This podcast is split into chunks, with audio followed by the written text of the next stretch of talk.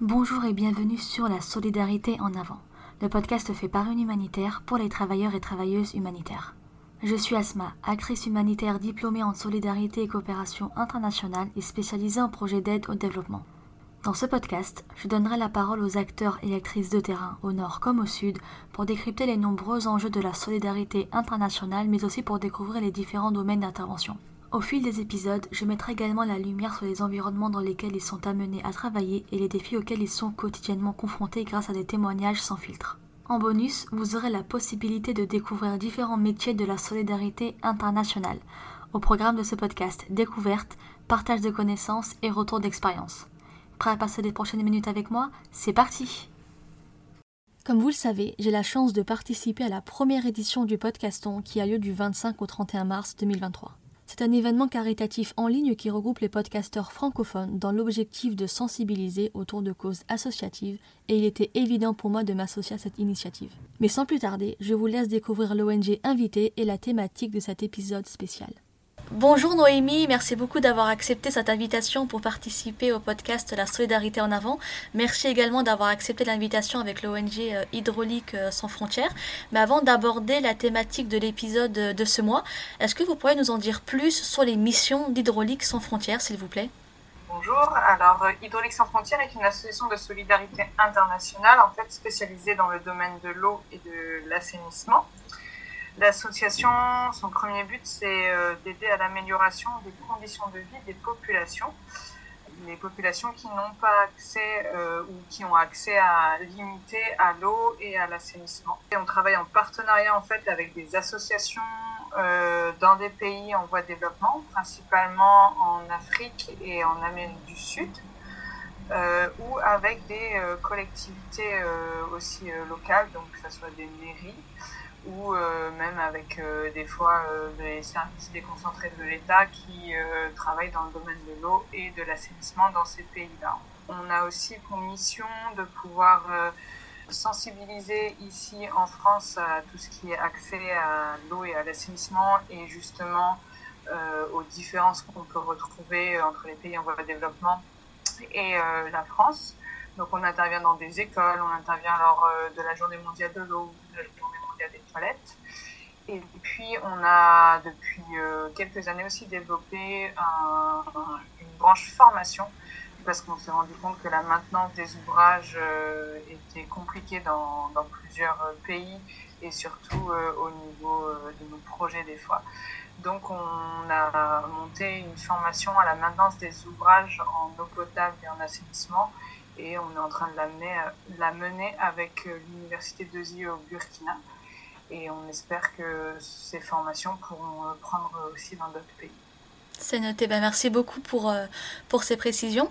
Euh, pour rentrer dans le vif du sujet, on sait aujourd'hui que lorsqu'on parle de disparité quant à l'accès à des sanitaires, ça peut faire sourire parce qu'on sait que, enfin, parce que ça paraît être un droit pour tous et, pour toutes, mais on sait également que dans de nombreuses zones dans le monde, les gens n'ont pas accès à des sanitaires en toute sécurité. Et en tant que vous, euh, en tant qu'ONG agissant sur cette thématique, quel est l'état de l'accès à l'assainissement dans le monde euh, ces dernières années? Alors c'est vrai qu'on a un accès euh, à l'assainissement qui est très disparate. L'OMS donc qu'en 2020, seule la moitié de la population avait un accès à des services d'assainissement gérés de manière sûre. Gérés de manière sûre, ça veut dire que euh, le, les conditions d'accès à l'assainissement n'entraînent pas en fait des maladies euh, ensuite parce qu'on peut avoir euh, des toilettes, mais au final, euh, des toilettes mal construites qui vont, euh, où en fait l'évacuation va mal se faire et où finalement on va attraper aussi des maladies liées à l'assainissement, va avoir un assainissement qui est mauvais. nous, on le voit en fait dans, bah, dans les pays dans lesquels on intervient, et surtout les zones rurales, où quand même beaucoup de personnes finalement défectent encore un livre euh, donc en fait, l'OMS dit qu'il y a 494 millions de personnes dans le monde qui défèquent encore à l'air libre, donc euh, qui n'ont pas euh, accès à, des toilettes et qui vont aller faire leurs besoins dans des caniveaux, derrière des buissons ou dans des plans d'eau. du coup, on a vraiment bah, cette disparité entre un certain pays, ou même, je dirais pas forcément de pays, mais même dans, dans, des villes, il y a certaines villes dans les pays en voie de développement qui sont bien structurés, où, il y a quand même un assainissement qui, qui est géré en toute sécurité, et puis certains milieux ruraux ou des, zones urbanisées qui n'ont pas du tout cet accès. Donc en fait, on a une insalubrité qui, se crée au niveau de l'assainissement. D'accord. Et vous parliez un peu des conséquences justement sur euh, la santé, etc. Euh, vous, en tant qu'acteur de terrain, est-ce que vous voyez une corrélation entre absence euh, d'infrastructures sanitaires et conséquences sur la santé, comme l'hygiène, les maladies ou autres? Ah bah, Tout à fait. En fait, il faut savoir que du coup, l'absence d'accès à l'assainissement, alors quand on dit accès à l'assainissement, c'est vrai qu'on pense pas mal aux toilettes, mais on a aussi en fait tout ce qui est euh, les eaux usées. C'est-à-dire que quand on va faire la vaisselle, euh, nous, euh, elle part dans nos, dans nos canalisations, mais du coup, dans des pays où il n'y a pas de, réseau d'assainissement, l'eau, elle est déversée à côté ou dans un puisard, et donc du coup, ça va créer en fait effectivement de pollution, et surtout, ça peut créer en fait et amener des maladies faut savoir que la, une des deuxièmes maladies euh, de cause majeure de mortalité dans le monde, c'est la diarrhée. Et en fait, euh, elle tue alors principalement les enfants de moins de 5 ans.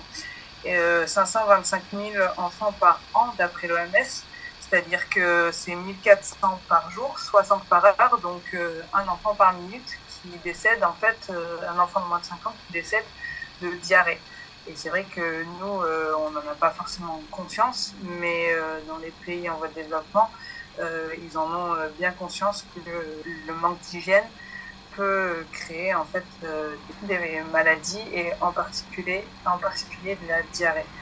Au-delà de la diarrhée, il y a aussi un autre phénomène qu'on retrouve plutôt dans les écoles, c'est-à-dire que quand il n'y a pas de structure sanitaire dans une école, les filles qui ont leurs euh, règles, en fait, elles viennent plus à l'école. Et donc, du coup, en fait, on a un autre impact qui n'est pas un impact euh, sanitaire, mais un impact finalement sur l'éducation des enfants et en particulier sur l'éducation des jeunes filles, puisque du coup, elles vont manquer l'école euh, pendant une semaine tous les mois. Et en fait, elles vont beaucoup moins évoluer du coup dans leurs connaissances.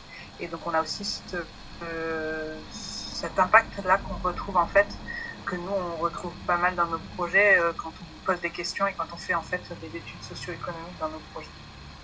Donc on a voilà vraiment ces deux, le, enfin, le manque de, de structures sanitaires euh, amène euh, plusieurs conséquences au niveau de la santé, mais au niveau aussi de la scolarité des personnes.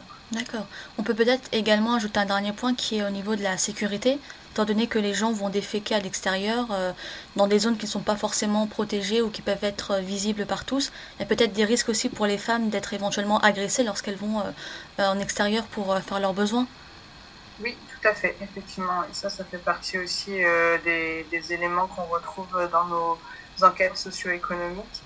quand, on, quand on fait des projets, que s'il n'y a pas de, de sanitaire proche, euh, il y a des risques aussi bien pour ça que après des fois aussi des, des, problèmes avec des animaux et du coup euh, effectivement euh, un problème d'insécurité. D'accord.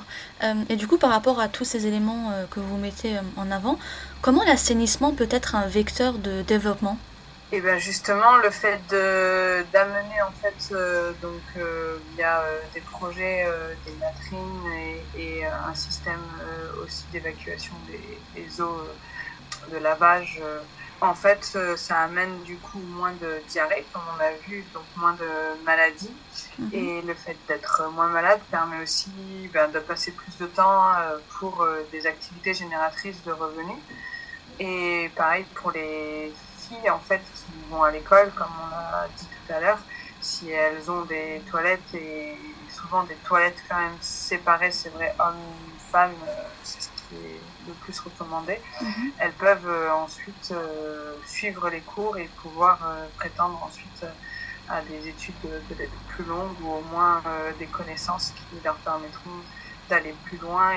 Donc il y a vraiment cette notion de bah, de, bien-être aussi en fait des, populations qui nous disent euh, enfin, voilà, que quand on, quand nous on amène les latrines, ben, ça change vraiment c'est noté. Ben, merci pour, euh, pour ces précisions. Euh, on sait qu'il existe la journée mondiale des toilettes qui a eu le 19 novembre pour justement sensibiliser autour de, de ces disparités-là. Et vous, en tant qu'acteur de terrain, en tant qu'ONG euh, de terrain, qu'est-ce que vous préconisez pour sensibiliser davantage sur cette problématique et eh bien justement de pouvoir parler de ce sujet comme on peut le faire ce matin.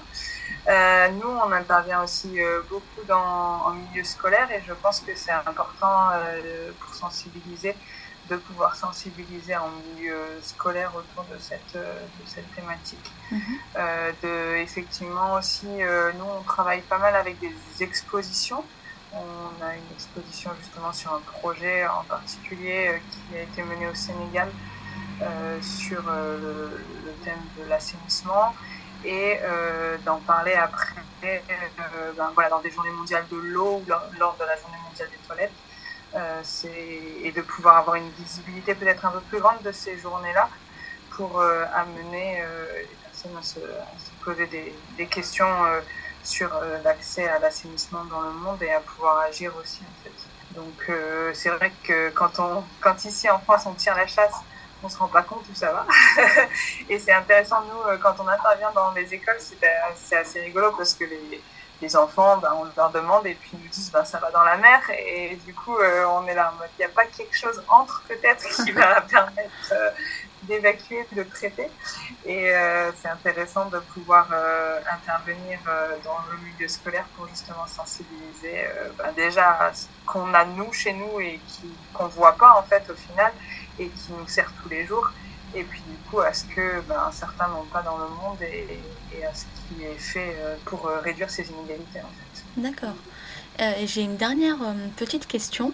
En tant que ONG agissant sur la thématique de l'accès à l'eau potable, mais également de l'assainissement, est-ce que vous voyez qu'il existe de nombreuses ONG qui prennent en compte cet aspect assainissement dans les projets qu'elles peuvent mettre en place?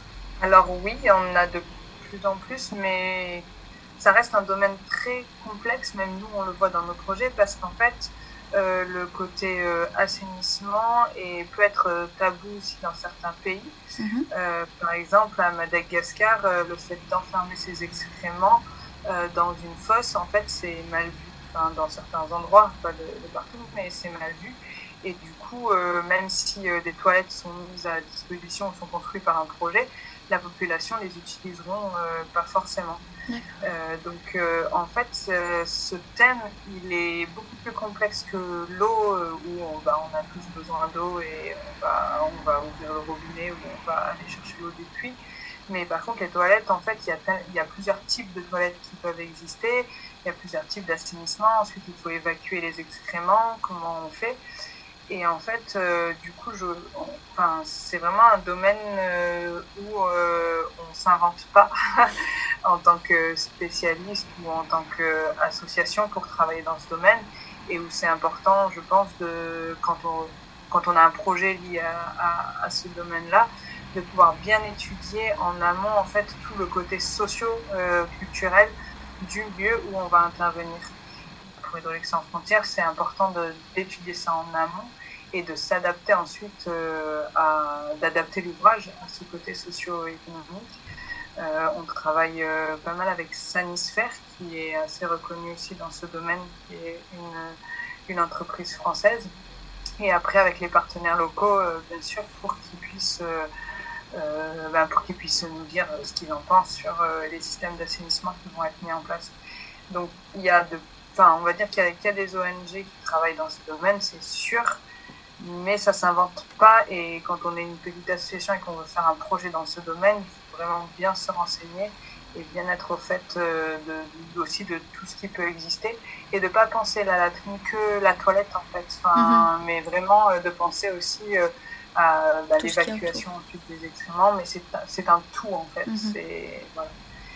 Et souvent on a tendance à voir que la toilette et se dire l'assainissement c'est que la toilette ou comme je disais il y a aussi tout ce qui est évacuation des eaux euh, usés euh, autres des eaux domestiques euh, qui est souvent pas pris en compte en fait. Donc c'est important d'avoir cette vision globale et de pouvoir penser vraiment globalement le projet.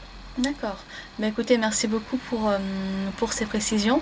Euh, je tenais une nouvelle fois, Naomi, à vous remercier euh, d'avoir accepté l'invitation, à remercier également Hydraulique sans frontières d'avoir partagé bah, cette thématique d'intervention.